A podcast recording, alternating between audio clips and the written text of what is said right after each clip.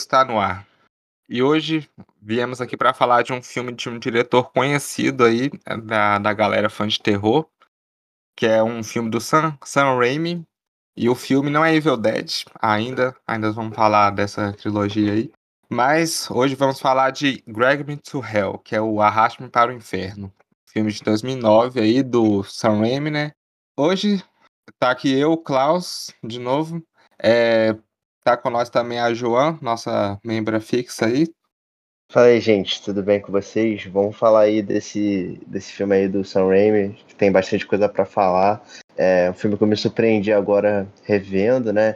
E é um filme que eu acho que até ele tem algumas coisas mais profundas do que aparenta. E também temos hoje uma convidada bastante especial aí, que é a Yasmine Evaristo. Vou deixar ela se apresentar aí para quem não conhece. Ei, gente, obrigada pelo convite. Eu sou Yasmin Evaristo, sou crítica de cinema, pesquisadora de cinema de terror. Escrevo para os sites, vamos lá, que é muita coisa. Longa História, News Não Stop, Curta Poltrona e para o blog Entrando numa Fia.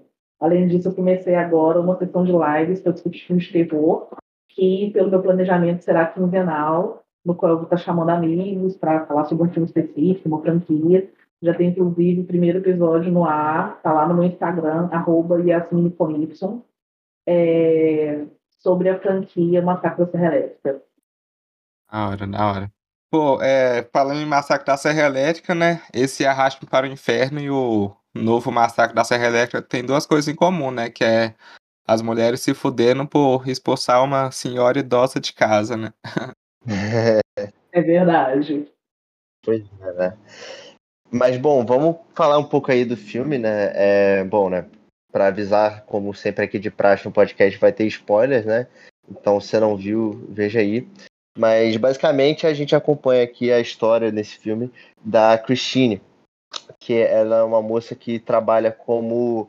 Ela gerencia empréstimos num banco e ela também tem um, um namorado que parece ser um pouco mais bem sucedido que ela, né? E a gente entende também que ela tem um, um passado um pouco misterioso. Ela era do interior, morava numa fazenda. E depois a gente vai descobrir outras coisas também sobre esse passado dela. Mas eu gosto muito do início do filme porque ele, já nos primeiros minutos, estabelece alguns conflitos, algumas questões ali do personagem que são bastante interessantes, né? Que mesmo a gente não conhecendo tanto da personagem assim, é, as situações que ela tá, né?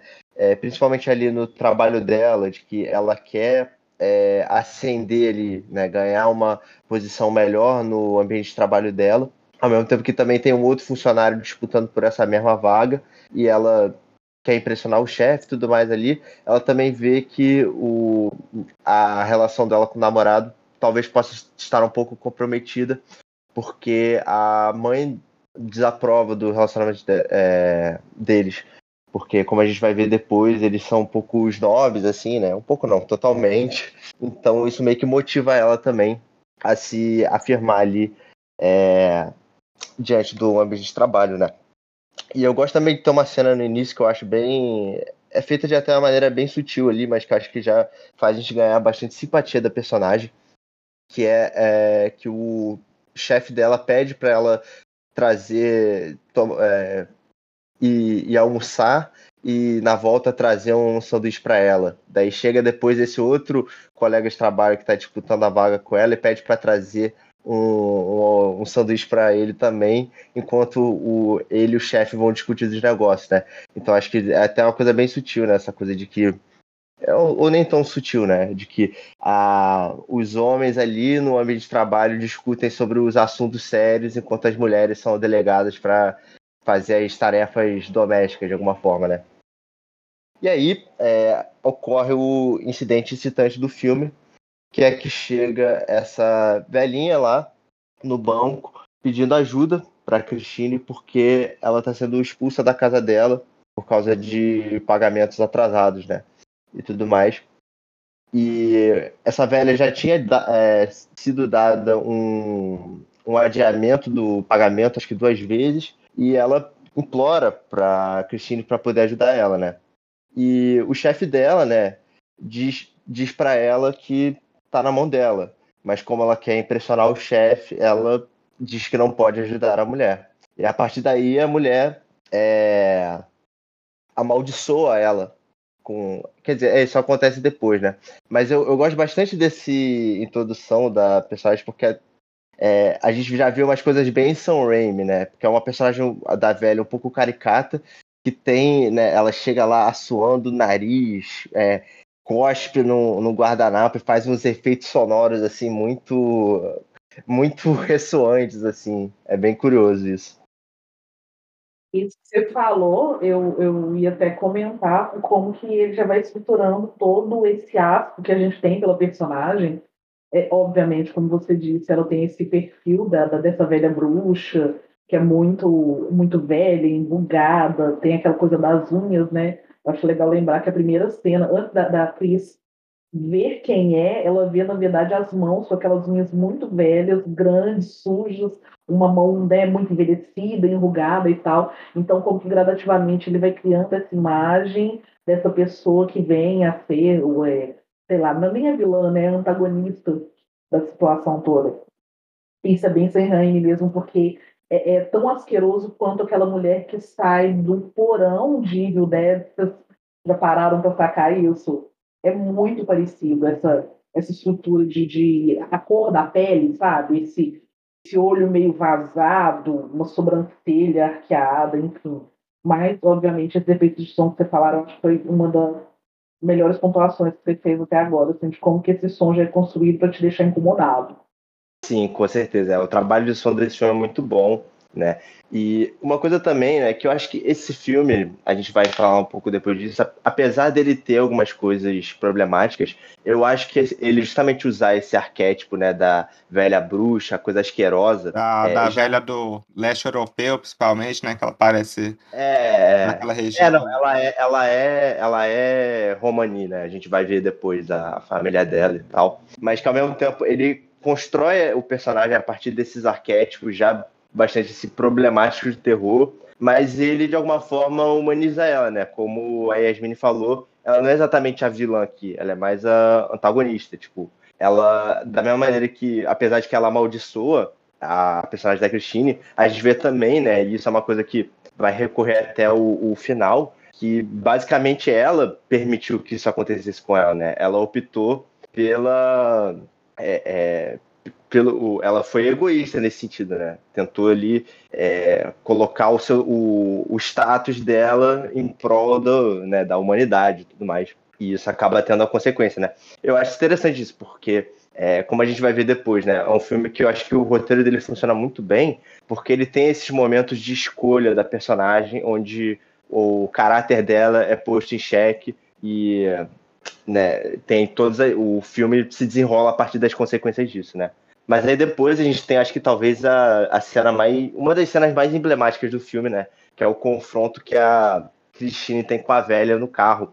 E eu gosto bastante dessa cena porque ela já tem uma construção de tensão, né? Que a gente, a partir do momento que ela entra no estacionamento, já é um lugar meio decrépito, assim, e ela vê o carro da velha, né? Que inclusive é o mesmo carro que aparece no Evil Dead e no, no primeiro Homem-Aranha, que era o carro do, do Sam Raimi na, na época do primeiro Evil Dead. Mas aí ela entra no carro e tem toda uma questão de tensão. E o primeiro jumpscare do, ali daquela sequência é quando o lenço da velha bate no, no vidro, né? Daí eu acho interessante porque ele, ele quebra a tensão a partir daí, e quando a gente vê a velha já tá atrás. Então, tipo assim, o jumpscare que seria mais convencional, né? De que é a velha surgindo ali por trás, ele é cortado, né? Quando ela aparece ali, a, a tensão já foi quebrada. Daí, a partir disso, desenrola o encontro. Eu queria perguntar para vocês, o que, que vocês acham dessa cena? Primeira coisa que eu quero falar é que aquele lenço ele é praticamente um, um personagem coadjuvante do filme, né? Sim. Porque a gente vai ver em vários momentos. Aliás, ele já é asqueroso desde desde a sequência que a velha cospe nele, né? Nossa, aquilo é horroroso, meu Deus. é, é asqueroso demais. Eu adoro é, como que as duas são casca grossa. Eu amo todos esses jumpscares que tem nessa sequência, mas pra frente eu acho que eles começam a ficar excessivos demais, mas nessa sequência eu acho que eles funcionam muito bem. Concordo com tudo que você falou antes, mas para mim o melhor de tudo é que elas são muito casca grossa. Porque poderia ser aquela mocinha frágil com uma personagem que ia tentar desenvolver tudo por meio de algo sobrenatural, um uso de uma força, uma coisa meio Jedi, assim, sei lá, né? E não, ela sai no braço mesmo, é pancadaria, é, é, é soco, chute, pedrada. Eu acho isso muito divertido. Porque faz a cena ficar, inclusive, muito mais tensa, porque o tempo inteiro. É, e aí entra nessa relação né, da protagonista e antagonista. Você não quer que a velha seja punida, porque você entende é, o que leva ela a amaldiçoar a moça, mas ao mesmo tempo você também acha que a moça está errada, porque ela faz aquela escolha, como você mesmo disse, por simples egoísmo.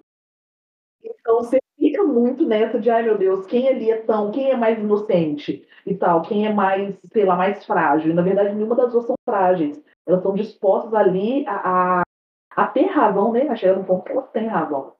E, então, assim, para mim é o que mais me marca nessa sequência.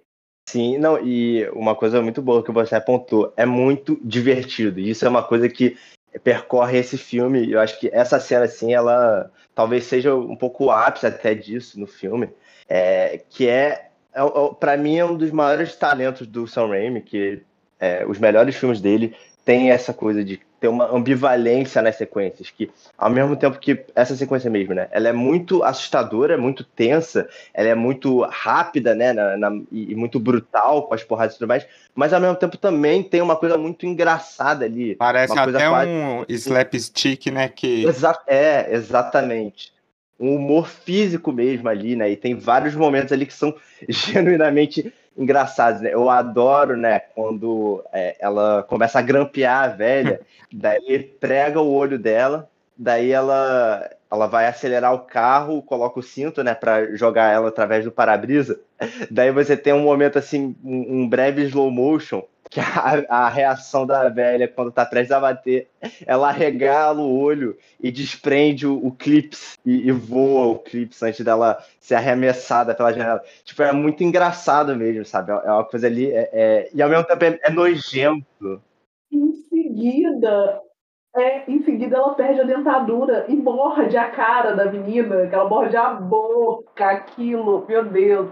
Cara, eu lembro que ver aquilo no cinema, vocês não fazem ideia de como que aquilo é asqueroso. É. Nossa, é. é muito. E o som é porque não é só a imagem, eles estão trabalhando ali, obviamente, com a imagem, mas tem o som que você sente que é uma coisa úmida mesmo, a banda é, um... é muito bizarro. E aí depois que ela vai achar a dentadura, né? e o pior é que você tá no cinema comendo pipoca e tá lá aquela, aquelas gosmas voando, que também o Sam Raimi adora esse tipo de humor, né? Que é gente vomitando, sangue jorrando. Ele tem uma fixação por humor de vômito e tal. É, é, não, e essa cena aí é quase um beijo que elas dão, né? Uma coisa muito. De novo, né? É, é, é, é muito nojento, mas também engraçado mesmo. Remete essa, essa coisa quase romântica de alguma forma, né? E também essa coisa da, desse momento aí, desse beijo delas, é a primeira vez que começa a ser trabalhado é, essa uma fixação oral que o filme tem, que depois vai ser desenvolvido. A gente vai falar sobre isso, né? O que isso significa no plano maior do filme. Mas é a primeira cena que lida com essa coisa da boca e tudo mais, assim. E né, no final dessa cena você tem finalmente ali o. Ah, assim, antes de chegar nesse momento, outro momento muito engraçado é quando ela consegue tirar ela do carro e ela fica super feliz, tipo, fica muito eufórica assim, de ter conseguido. Momento de celebração. E a velha pega o tijolo e quebra o vidro, né? É, mas aí no final dessa cena, justamente, tem até, de novo, né? Um pouco tem uma quebra de tensão. Que a velha, você acha que ela vai matar ela, mas não. Ela só chega lá e pega o botão da, do casaco dela, que é onde ela amaldiçoa ela, né? E tem uma frase muito boa, assim, né? Porque antes a, a velha literalmente se ajoelha e implora para ela ajudar ela. E ela diz: Não, é você que vai estar implorando por mim. Fala alguma coisa assim, né? E, enfim, né? Daí a gente não entende muito bem o que isso significa. Quer dizer, né? Acho que fica implícito ali o que rola. Mas é a partir daí que a gente começa a ver, né? Que o, ela foi amaldiçoada pela velha. E na cena posterior, a gente tem a introdução de outro personagem relativamente central do filme, que é o Vidente, né? Que eles vão lá e é, ela sente que tem alguma coisa errada e decide se consultar com esse vidente, que é, analisa ela. Inclusive tem um momento bem interessante, né? Desse. Eu gosto muito como o Sam Raimi ele, ele, ele consegue dar é, pequenos detalhes para os personagens, assim, mesmo que não sejam coisas diretamente relevantes para o plot, né? Eu gosto muito tipo, das interações entre o namorado dela e o vidente nessa cena, que eles têm até uma discussão que o, o, o namorado tenta se pagar de espertão falando que ah não, porque é, Freud falava que o destino vem do, do consciente, né? Vem da racionalidade. Mas aí o, o, vidente responde uma coisa falando que o, ele, ele, ele cita Jung e fala que o intelecto não é o suficiente para entender o mundo, né? É, é, bem interessante essa como ele coloca essa pequena discussão ali sobre fé e, e, e racionalidade e tudo mais. E aí quando ele vai ver é, é, ler, fazer a leitura dela, né? Tem um ótimo jumpscare também do filme que só aparece esse demônio assim por um segundo, sabe? Que tem todo um, um, E de novo, é muito bem colocado porque é no momento ali que você não. Ele tem muito uma consciência, né? De onde seriam os momentos que o público esperaria o jumpscare cair, né? E acaba que ele coloca ali num, num lugar bem deslocado que acaba batendo com bastante efeito, né? Sim, pô, e o, os efeitos desse filme são da hora, né? Tipo assim, vocês também acharam que alguns efeitos CGI envelheceram um pouco mal, né? Um ou outro, assim. É, mas no mais, assim, eu achei, tipo, toda essa representação desse demônio, quando ele vai aparecendo aos poucos, assim, ele vai, tipo, se formando como um, um homem bode, assim. Tá até uma cena depois no filme que ele meio que tá atrás da porta, dá pra ver os cascos dele, assim, é muito foda isso é mais. É tipo o que eu imaginaria que seria o, o espírito de Evil Dead, que só mostra na série depois, né? Anos depois, mas. É da hora que o, que o Sam Raimi fez isso, sabe? Sim, sim. É, eu gosto disso também, de que a gente, a gente nunca vê o, o, o demônio inteiramente, a gente só vê alguns lances dele, assim, o que é bastante mais assustador, né? Porque deixa muita coisa pra imaginação. Era isso que eu ia falar. O, esse tipo de filme que ele está fazendo é, tem muito a ver com a maioria dos filmes clássicos que a gente assiste, que você não tem uma aparência definida para o mal. E eu acho que isso é muito mais potente porque você faz com que o espectador imagine o que é o mal de acordo com o que incomoda ele. Né? Então, é isso que você falou, assim, você vê que tem ali os pés de bode, então você já sabe que tem toda uma cultura judaico-cristã ali por trás, relacionada nessa representação do diabo, como um bode e tal. Mas, por exemplo, poderia ser uma serpente. E aí isso ia trazer outro tipo de imagem para a gente. Então, se você dá o mínimo de informação sobre aquela figura, potencializa muito mais o medo. É, e sobre os efeitos, eu acho que ele usou né, um bocado de efeito prático ele também. Isso facilita com que envelheça melhor. Porque o efeito prático, por mais que você olhe ele e ache que ele está meio ultrapassado, cafona e tal, é algo material ali. Né? O digital, eu acho que fica muito mais fácil você identificar essa, essa, o momento em que ele foi criado. Então, acho que isso é, é, mantém, né? Faz preserva, faz com que o filme seja, seja melhor visualmente por mais tempo. Sim, é, sobre os efeitos, né, eu acho que é, eu concordo muito com o que você falou, Yasmin. Só que eu acho que tanto o, os efeitos práticos quanto o CGI, eles têm uma qualidade de Sam Raimi, do, desse terror dele, de que é uma coisa exagerada meio que por natureza, né? Então, por exemplo, muitas vezes quando ele usa o efeito prático ali, tem um, um certo exagero, uma certa, né, é, uma carência de verossimilhança que acaba corroborando ali com o que ele quer trazer, né? E eu acho também muito isso com, por exemplo, alguns efeitos CGI aqui, né? Principalmente os efeitos de mais horas que mais sombras, né? Que o, o, demônio se manifesta através de sombras e tal, que tem uma coisa bastante, né? É, é, é meio também exagerada ali, mas que funciona muito bem, né?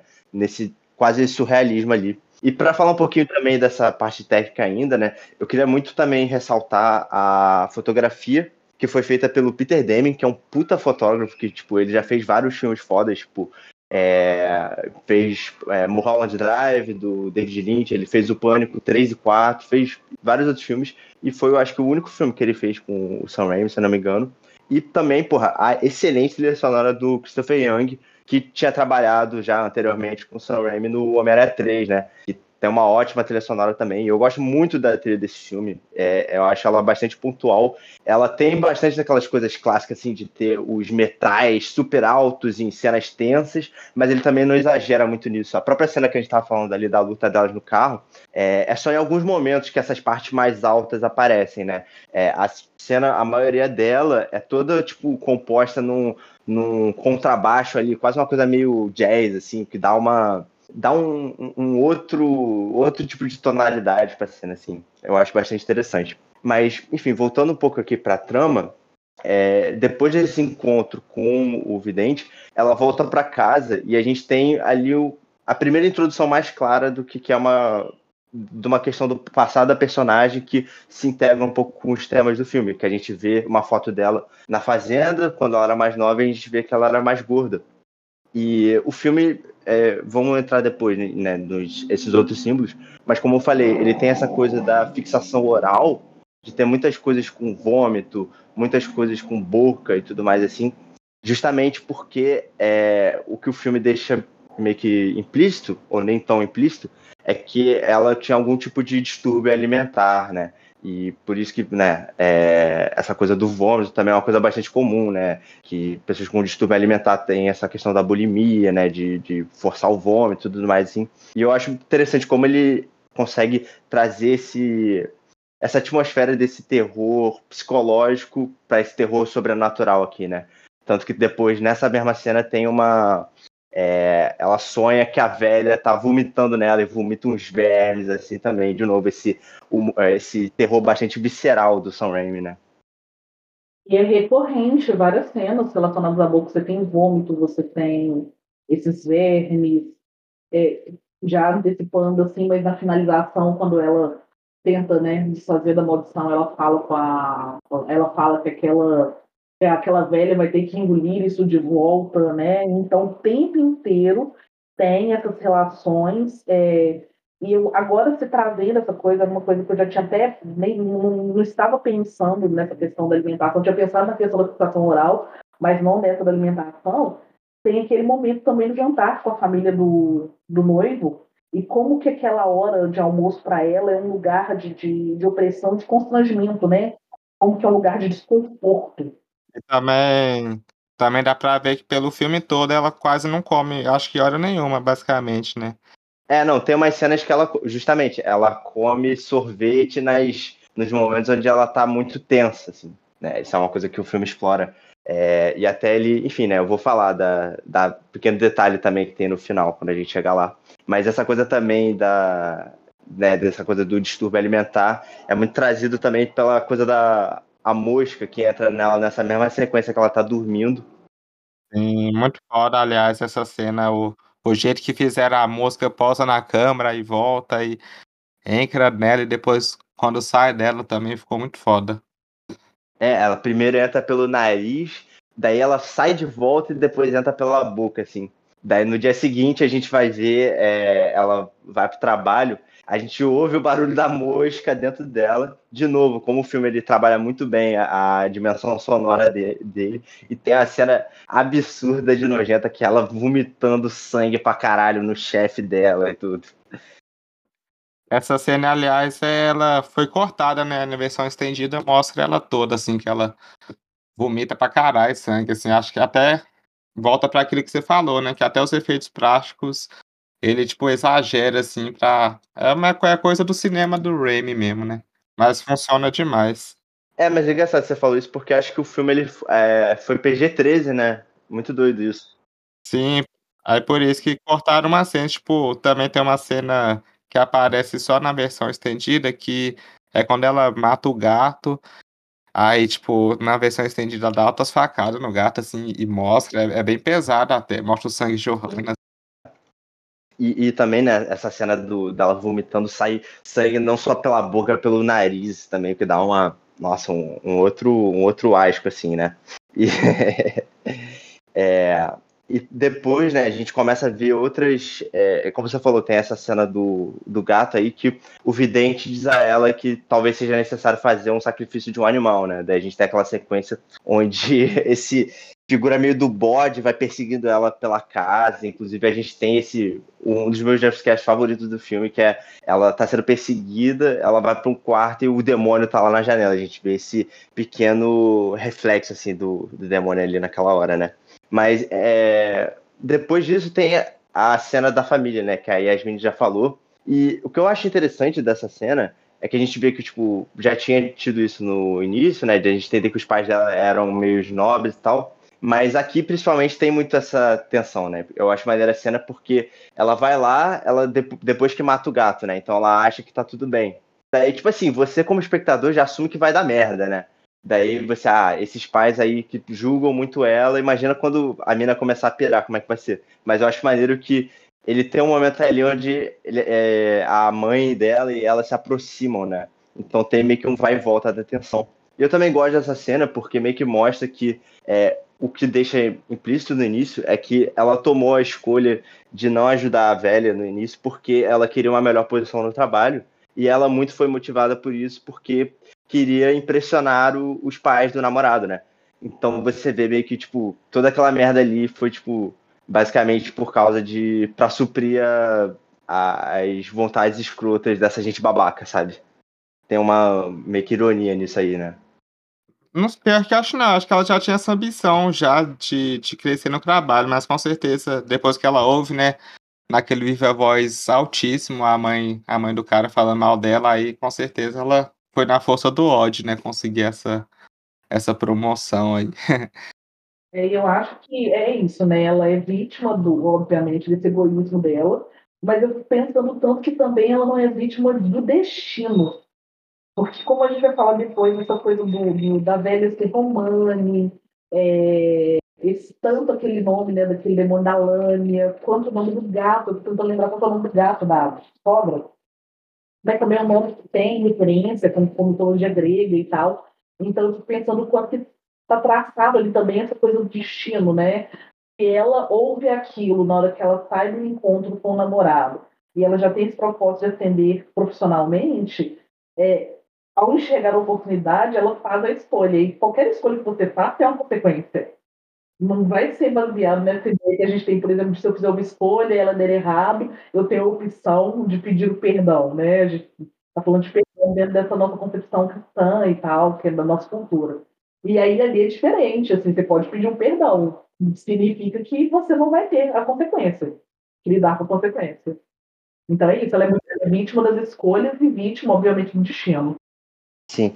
E aproveitando que você falou essa questão mais religiosa, cultural do filme, é uma coisa que queria até perguntar a opinião de vocês, né? Porque é, eu, eu vejo ali uma coisa um pouco. Né, é um pouco reflexo de Hollywood, né? E o filme justamente veio antes de uma época onde isso era mais consciente ali no, no meio cinematográfico e tal, sobre as representações éticas do filme, né? Porque é, ele tem essa coisa meio que de. É, é, o, o, o, núcleo ali romano do filme é, é, é, o núcleo mágico, né? É é o que vai amaldiçoar ela. E também tem né, o, o é, acho que ele é indiano, né? O vidente que ajuda ela. Então ele meio que ocupa, ele apesar de não é negro, mas ele ocupa aquele papel do arquétipo do negro mágico, né? Que ele é um personagem simpático que ajuda o protagonista, mas é isso. Ele é, é por ser o personagem étnico, é aquele personagem que traz a conexão ao mundo espiritual, né? E dentre outras coisas, por exemplo, o fato de que o colega de trabalho dela, que é meio escroto, ele é asiático e tal, então, sei lá, acho que o filme talvez tenha umas representações éticas um pouco problemáticas, apesar dele ter personagens virtuosos, né? Sim, né? É, e tem também que, é, tipo, que nem você falou agora, essa coisa da problemática, eu super concordo também, também fiquei meio pá, tipo, a mulher essa coisa da cigana, né, do mal, é, a senhora Ganush lá. E, e também faltou mais é, personagens, tipo, diversidade, né? Outra, uma coisa interessante, tipo, até meio estranha, que a, a Otávia Spencer aparece no filme, né? Mas, tipo, duas vezes, assim, atrás da mulher, não sei se vocês perceberam. Caraca, não tinha notado. Eu não percebi, não, sério.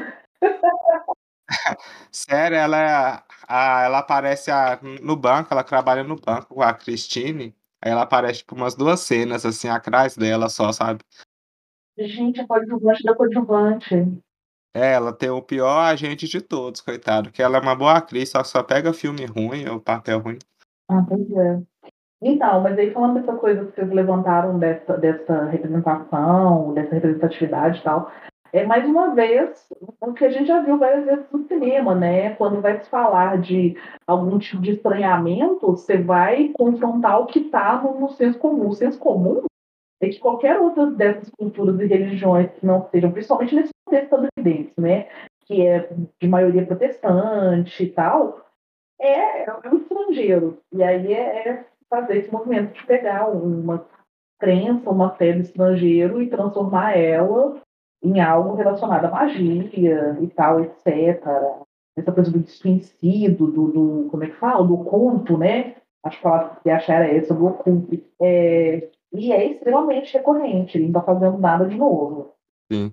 O filme até abre com uma cena assim, né? Que é numa uma cena no passado, que essa família chegando, aí o. Que até volta a personagem depois, que vai para fazer, tipo, o exorcismo. Aí ela tenta primeira vez é, confrontar esse lame e tal. Aí é, é uma coisa bem, né? Também o filme aqui é de 2009, né? Eu acho que hoje em dia, se saísse hoje em dia, eu acho que iam mudar essa parte aí do filme, essas representações aí.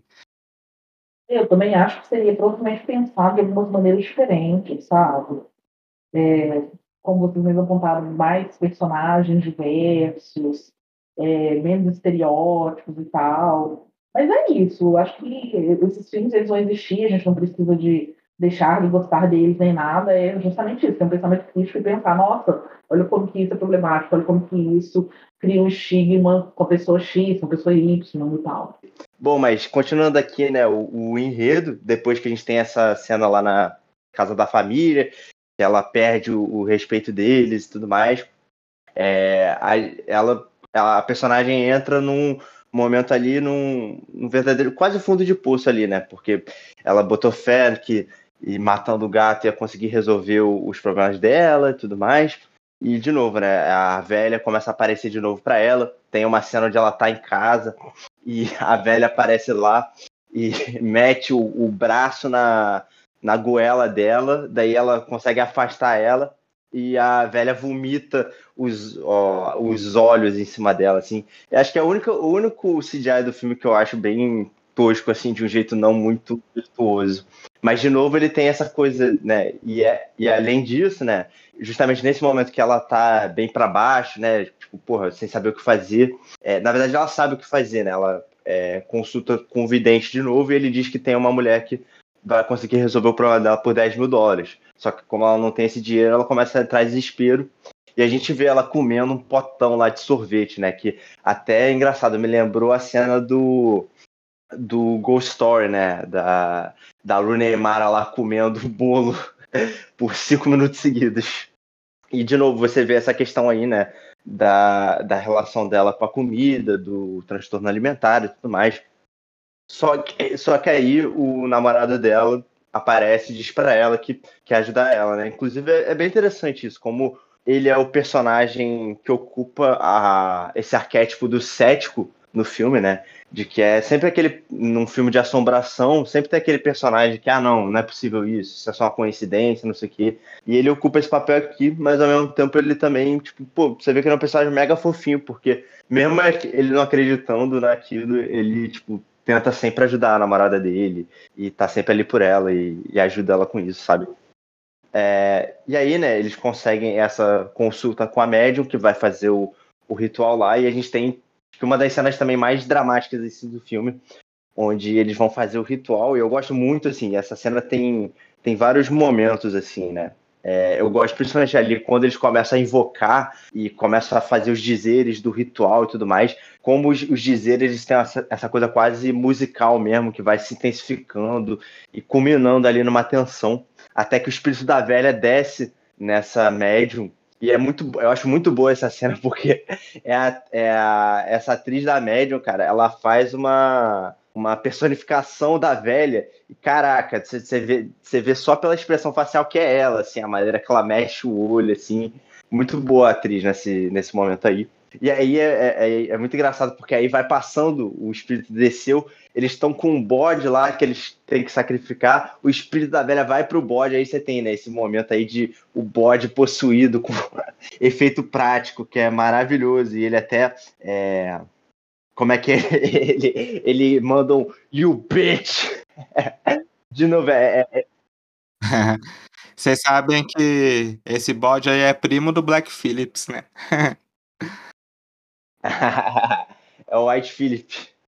Mas, cara, é muito bom, porque, porque de novo, né? Um, são momentos. Toda essa sequência, né? Pelo menos essa parte do bode, para mim, é o, o auge disso. Que é, ela é muito assustadora, muito tensa, ao mesmo tempo que, tipo, ela é inesperadamente engraçada e, e, e cômica, e tem esse lado meio tosco, trash para ela. Ao mesmo tempo que é um filme, tipo, milionário, sabe? Então, tipo, cara, tem todo um é, é, muito foda isso, cara. Eu, eu amo essa ambivalência de sentimentos que o, Sam Raimi consegue transmitir nesse, nessas horas, né? Daí você tem até um, um, momento, acho que é o momento mais Evil Dead assim, do filme, né? Ah, com certeza, o cara, o cara começa a dançar possuído. Um dos caras que tá na, no ritual lá, ele começa a flutuar. É, né, essa coisa bem, tipo assim, claramente ele tá suspenso por cabos, né? Mas isso, de novo, né? Uma coisa que é o. É uma certa. Você vê ali o, o efeito sendo feito, mas isso tem um. Funciona dentro do filme ali, né? Na atmosfera dele e, e tudo mais, assim. E, e, é uma cena muito boa, né? É... E o Sam Raimi é muito competente para poder inserir esse momento de comédia, que ele consegue o alívio cômico necessário para dar uma aliviada na tensão, mas em seguida ele já joga uma proposta muito mais tensa para te tirar também dessa zona de conforto. Eu acho que ele trabalha isso o tempo inteiro nesse filme, porque é, é isso que vocês estão falando, né? É, você está ali rindo, mas ao mesmo tempo você está preocupado com o X, e de repente entra algo surpreendente, te dá uma, uma bagunçada, assim, e, eu acho que ele faz isso de uma maneira muito competente. Porque se ele excedesse um pouco na comédia, ele ia perder toda a atenção que ele consegue construir no filme. Então, assim, olha só, tanto que ele está perdendo de efeito prático, de trilha sonora, de composições de cena, né? Ele consegue fazer isso de uma maneira muito dosada. E, e isso requer coragem também, né? Para você conseguir é, fazer esse balanço de tom. Né? Tu vê que o cara é, é, um mestre nisso, né? Tipo, até, até os próprios filmes do Homem-Aranha eu acho que tem muito isso, assim, mas esse filme me surpreendeu muito porque é, eu, na minha memória, eu tinha ele como sendo um filme, assim, que eu gostava, que ele tinha momentos bastante assustadores, mas que é, ele tinha momentos muito toscos, assim, que me tiravam um pouco, só que revendo o filme, pelo contrário, eu acho que é, essas investidas meio que na tosqueira dele, cara, para mim foram o que tornaram o filme ainda mais charmoso, sabe? É, eu acho isso bem interessante, porque eu lembro quando a gente fez assistir no cinema, lá no lançamento, lá, né, em 2009, quando ele lançou, é, uma das coisas que a gente ficava questionando era, esse vai ser mais Evil 10 ou ele vai ser mais é, Uma Noite Alucinante? Porque tem essa coisa também, né? O filme que ele fez com menos grana, mais tosco, é muito mais assustador do que o que ele fez com tudo no orçamento que acabou com uma dose excessiva de humor, uma dose excessiva de, de, de efeitos e de coisas que, né, assim, é um filme divertido, mas não é tão impactante. Eu, pelo menos, não acho tão impactante quanto o Evil E era uma coisa que a gente perguntava, a gente conversava, né, entre os amigos e clientes de locadora também, que nessa época os clientes também conversavam com a gente no balcão sobre os filmes que iam ser lançados. E eu acho que ele, assim, de novo, né, foi na medida certa. Eu lembro que eu não gostei tanto quando eu assisti a primeira vez, eu gostei, mas não foi tanto, quanto eu gostei hoje revendo. Eu revi ele agora antes de gravar com vocês, e para mim o filme cresceu muito mais. Muito mais mesmo. E aí eu acho que é isso também, né? Uma bagagem de já ter visto os outros, outros filmes do diretor e outros filmes de outros diretores que abordam o mesmo tema, você começa a identificar coisas que você fala, cara, olha, isso aí é repetido, mas é uma coisa que sempre dá certo, vale a pena colocar, hum, isso aqui é diferente e tal, mas viu como que ficou bacana? Eu acho que essas coisas todas são, são fabulosas assim, para construir o filme. Olha, mas eu vou ter que discordar violentamente de você, porque para mim Evil Dead 2 é um dos melhores filmes de terror de todos os tempos. Assim, eu acho que tudo ali de comédia dele é muito bem pensado e muito proposital. Assim. Mas isso é discussão para outro dia, né? Pera, pera, pera, isso é discussão para outro dia, então quer dizer que vai ter uma gravação só para falar de Evil 10. Entendi. Eu, se não me convidarem, se não me convidarem, eu não, aqui já é tá convidada já. E até porque eu revejo, porque eu tenho uma memória um pouco mais antiga do dois. Eu posso mudar de ideia. Ou não. É, mas tem que mudar, senão, senão vai ter briga. Se não, se não mudar, tá errado. É, exatamente. Gostei de ver, Klaus. Eu ia comentar que tem essa dualidade de, de ambiguidade, né? Tipo, cenas de terror, aí do nada uma comédia, que tem uma cena que faz muito bem, é que do nada o cara tá lá possuído, aí ele só vomita o gato da mulher, sabe? Aí tem aquela cena de um gato saindo da boca do cara, isso eu não sei porque é bem engraçado, mas aí o, o gato cai no chão morto, assim, aí fica triste de novo. Você lembra que o, o morreu, coitado. É, é, uma, é, é, aquela coisa, é como ele. É, é, impressionante isso, né? A gente, a gente tá falando muito isso, mas merece ser dito, né? Como. Acho que em cada, tipo assim, né? Entre um corte e outro ali da, da mesma cena, de um, de um span de 10 segundos, ele consegue trazer uma coisa que é triste, uma coisa que é assustadora, uma coisa que é engraçada, uma coisa que é surpreendente. É, é, é foda isso, né? É um trabalho também de, de montagem excepcional, assim, também, né? Se tirar o chapéu, porra. Mas enfim. é, e a partir daí, né, depois da sequência, acredito eu que a gente entra aí no terceiro ato do filme, onde, de novo, né, a personagem, ela começou o filme com uma escolha que definiu o destino dela, e agora ela é encarregada de outra escolha, que é quando o vidente diz a ela que ela pode, ela pode presentear o botão para alguém que a maldição será passada para essa pessoa que será presenteada, né? Então aí, pô, você já tem toda uma situação. Quem é que ela vai dar esse botão, né? E aí o, o, terceiro ato do filme se desenrola a partir disso, né? De como, de quem que ela vai dar esse botão, né? Como isso pesa na consciência dela. Daí você tem a, a cena no, no restaurante onde observa várias pessoas que ela pode dar isso, né? Tem um, ela olha para um, um velhinho ali em estado terminal que, que pode dar, né, para as crianças. E, de novo, né, nessa cena, ela tá tensa, super nervosa, e lá comendo sorvete de novo, né? Ou seja, de novo, o filme trazendo essa temática aí do, do, do TA e tal. Eu acho legal essa cena que ela vai lá, pro velhinho, porque ele tá quase morrendo. Aí do nada chega a velhinha, né? Que é tipo a esposa dele, é super fofa, assim, ela só desiste. Aí ela chama o, o cara que trabalha com ela, que é super filho da puta, fez gaslight com ela e tal. E, e desiste de dar pra ele também, né? Porque ele começa a chorar, né? Ele é super patético, o cara, aliás, começa a chorar, assim. Não conte pro meu na pai. frente dela. Aí ela tem a ideia de que de dar pra velhinha que já morreu, coitada, porque perdeu a casa, morreu e ainda quer mandar a velhinha pro inferno, né? Então, coitada, essa é pra ver que essa velhinha gnuxa não é a vilã mesmo do filme. É, é, mas só falando um pouco dessa cena da lanchonete, de novo, né? É, ele consegue.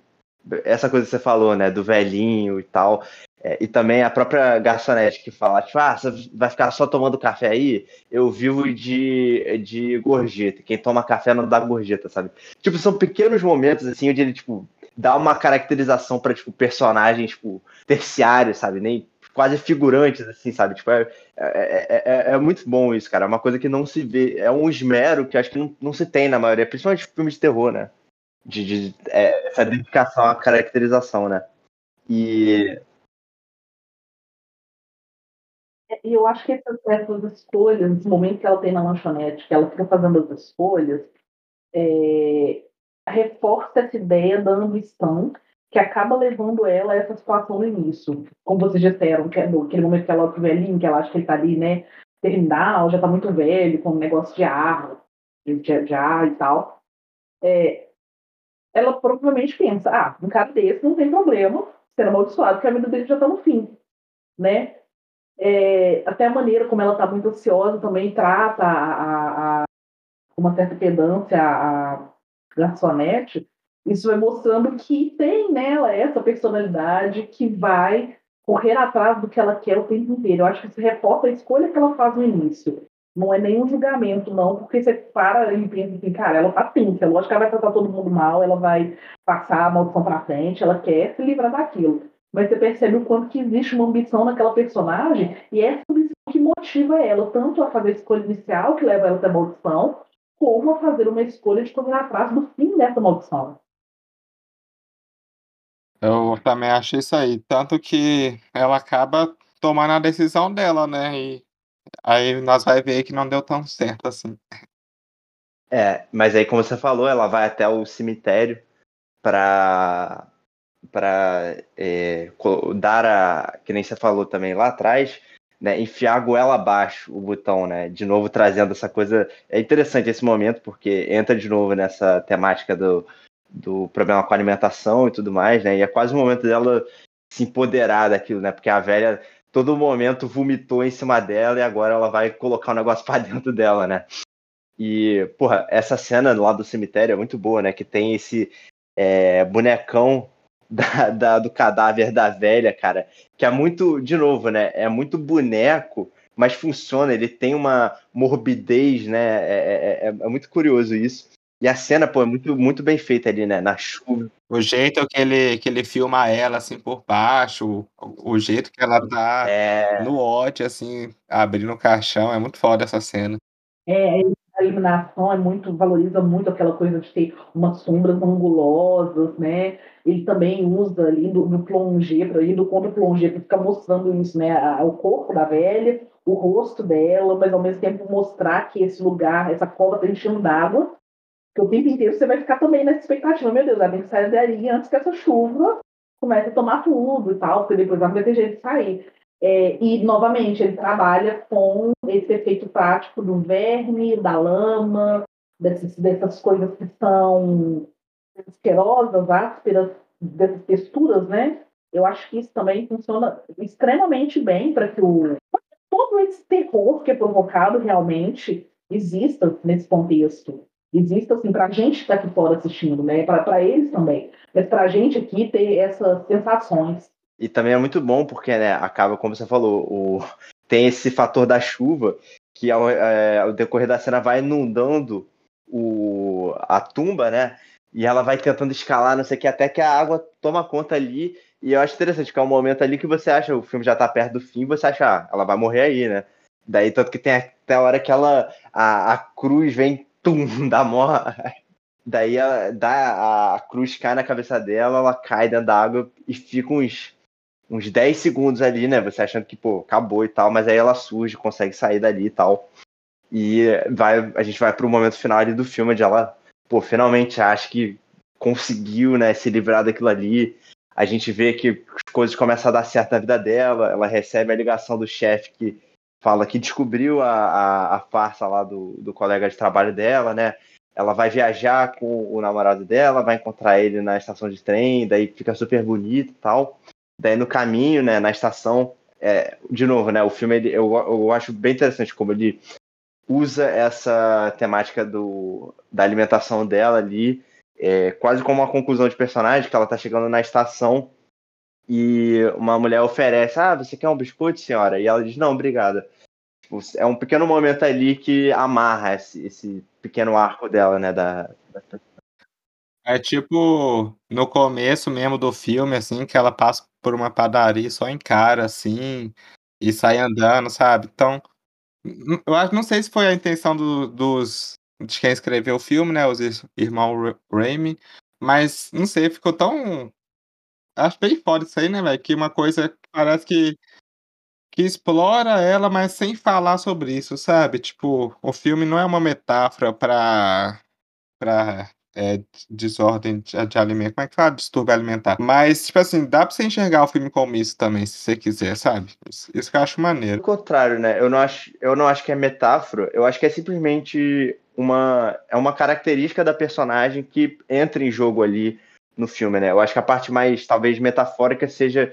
Acho que nem metafórica, é mais simbólica, como, de novo, né? Ele usa essa coisa da boca e do vômito muito é, prominente no terror ali. Só que eu acho que isso funciona muito bem porque a gente entendendo essa personagem, né, tendo noção do, dessa coisa que ela passou, aquilo ali para ela, né, a gente se colocando no lugar dela, entende que tem um, uma outra dimensão ainda mais assustadora, né? Ele abre, ele abre espaço para essa, essa interpretação. Tipo, se você for no YouTube e procurar sobre o filme, com certeza vai ter um vídeo lá falando sobre como o filme pode falar de distúrbio alimentar, sabe? Então, acho da hora que, que fica esse leque.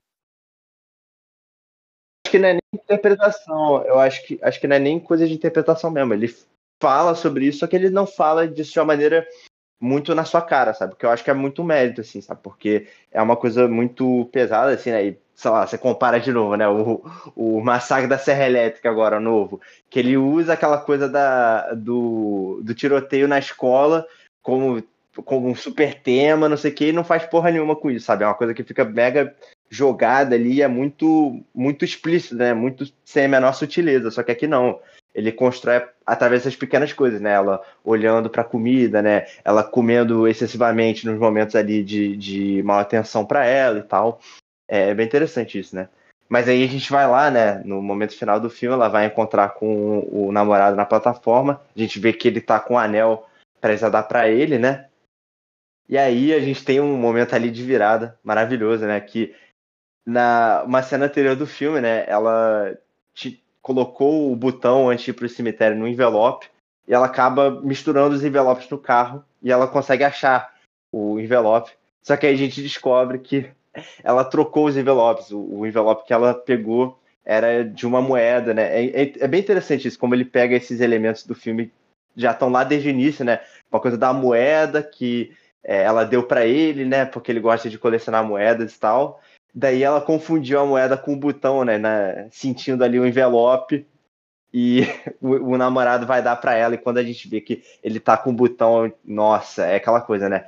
É, é muito bom porque a cena toda é construída nesse ar super de beleza, de vitória mesmo, né? De, depois de tudo que ela passou, ela finalmente conseguiu encontrar paz.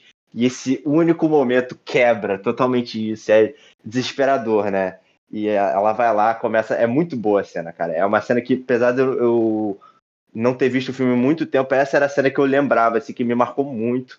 Que era isso, ela vê o botão, ela começa a dar para trás e, e cai, né, no, no, no, ali na, nos trilhos, quando o trem tá prestes a passar, mas ela não é nem atropelada pelo trem.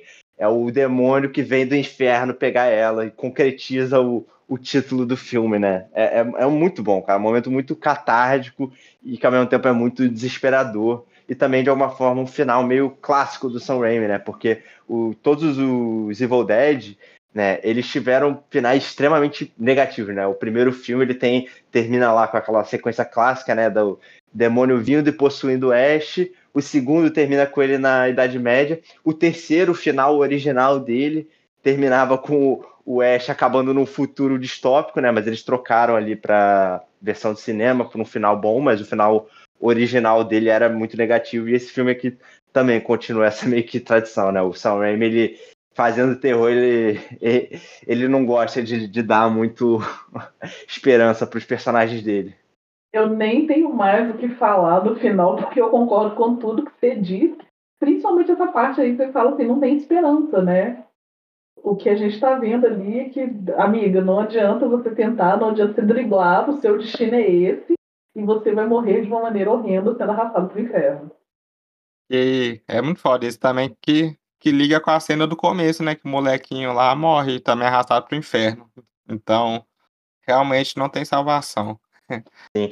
E interessante isso, né? Porque o, o, esse momento, de novo, né? Ele concretiza o título do filme, tem essa catarse. Mas eu acho interessante é, o próprio título do filme, porque é Arraste-me pro Inferno, é quase um pedido, né? Então, de novo, volta muito para a ideia de que foi uma escolha dela ter acabado assim, né? Pô, na, na moral. E essa, essa atriz, é, ela é bem subestimada, né? Por, por, eu quase não vejo ela em filme nenhum. Essa que fez a Christine. A Alison Loman, ela sumiu. Tem séculos que eu não vejo filme com ela. Inclusive, tem um filme muito bom com ela, o Nicolas Cage e um. Ai, meu Deus, esqueci o nome do outro autor, que eles são os golpistas. Foi um filme também que passou batido. Eu lembro que ele quase ficou em cartaz no cinema, saiu meio que atropelado assim para home video. Ela tem muitos filmes bons no currículo dela e pouquíssimos são conhecidos. Sim. É, vocês querem dar uma nota para a galera saber aí? É, bom, eu, eu originalmente, né, é, pela minha memória do filme, eu achava que ele tava ali entre 3, 3,5. Mas, cara, revendo o filme, cara, vou, vou dar um 4 bem forte para ele, assim, 4 de 5, bem certeiro, assim, porque, pô, me surpreendeu muito, assim, principalmente o, de novo, né, o esmero que o filme tem, sabe? é, nessa questão, os momentos de ambivalência, de tom, sabe? Como ele trabalha isso muito bem, toda como ele utiliza a, a parte sonora do filme com muito efeito, sabe? Pô, foi um filme que, nossa, ainda bem que eu vi no, no meu fone de ouvido, sabe? Foi uma experiência muito recompensadora. É, e, de novo, assim, um filme que eu acho que ele tem essa temática da, do transtorno alimentar, uma coisa que não era nem necessária para o filme, mas que dá uma outra dimensão para ele, né? E que também, pô, tem é, a atuação da, da, da, protagonista é muito boa, né? É um filme que, pô, como a gente pontuou, acho que tem um roteiro muito amarradinho, né? Me surpreendeu bastante isso. Sim, eu, eu revi esse filme ano passado, eu dei o nota 4 e dou pro 4, porque é muito bom, é um filme que, tipo, vale a pena assistir, juntar com os amigos para ver, ou ver sozinho, ou tipo, se a pessoa se é adolescente também, acho que é um filme da hora de, de assistir. Enfim, é um filme que não tem erro, assim, você vai ver, você vai curtir, você vai tomar uns um, um sustos, você vai rir, tá ligado? E, nem a João falou, a, a atriz é muito boa, assim, que pena que ela não faz mais filme, que eu super veria o filme de terror com ela e... Enfim, é um ótimo filme, a direção é ótima e 4 de 5. Eu vou seguir na mesma nota de vocês, porque na minha memória ele era um 3 em 5, e aí, hoje, revendo, eu achei que tem muito mais coisa fabulosa do que eu realmente lembrava e entendia. Então, é 4 em 5, tranquilamente. Da hora. Bom, então acho que é isso. É... Obrigado de novo, Yasmin, por ter colado aí. Espero que você venha de novo, que você tenha curtido, né? E... É, agora vamos ter que fazer o nosso episódio de Evil Dead dela, né? Vai ter que rolar mesmo, porque eu acho que essa vai ser boa. Vai dar umas brigas, pancadaria, umas ofensas. Ah, mas é isso que o público gosta, né? Gosta. eu que agradeço. Agradeço demais você pelo convite. Quero voltar sim, piadas à parte. Quero voltar sim. Top fazer, com certeza, sobre o Evil Dead, mas top falar sobre outros filmes também. Só me chamar aqui, eu tenho disponibilidade, eu tô aqui, com certeza. Ah, então Obrigado aí quem ouviu. É, quem quiser me seguir lá no Letterboxd é Danny Fenton, ou procura Klaus. Segue nós nas redes sociais, sou Ronoir, no Facebook, Instagram e talvez Twitter. É, talvez só, porque nós não estamos tá usando muito lá. E é isso. É, se inscrevam no canal do YouTube também. Principalmente compartilhem o vídeo aí, né? Você conhece algum amigo seu que também curta Arraste-me pro Inferno, mostre o podcast para ele que com certeza ele vai curtir também. Igualmente como eu espero que você tenha curtido até aqui. Então, gente, tchau, obrigado de novo. Espero ver vocês em breve. Minhas redes sociais são Instagram e Twitter, arroba Yasmine com Y. Lembrando que é Y no início e Y no final. Yasmine com Y. Aí, se vocês acham, pode seguir lá. A gente conversa, interage. É isso. Obrigadão. Valeu, gente. Muito obrigado por ouvir até aqui. Quem quiser me seguir lá no Instagram é joanne.jabur, J-O-A-N-N.J-A-B-U-R. É, se vocês procurarem Jabur no Letterboxd, vocês me contam lá, porque meu usuário é um pouco complicado e infelizmente o Letterboxd mercenário só permite você mudar ele se você pagar e eu não quero criar outra conta. Então é isso, gente. É, mas é, valeu, até a próxima. Até a próxima aí. O rosto está no ar.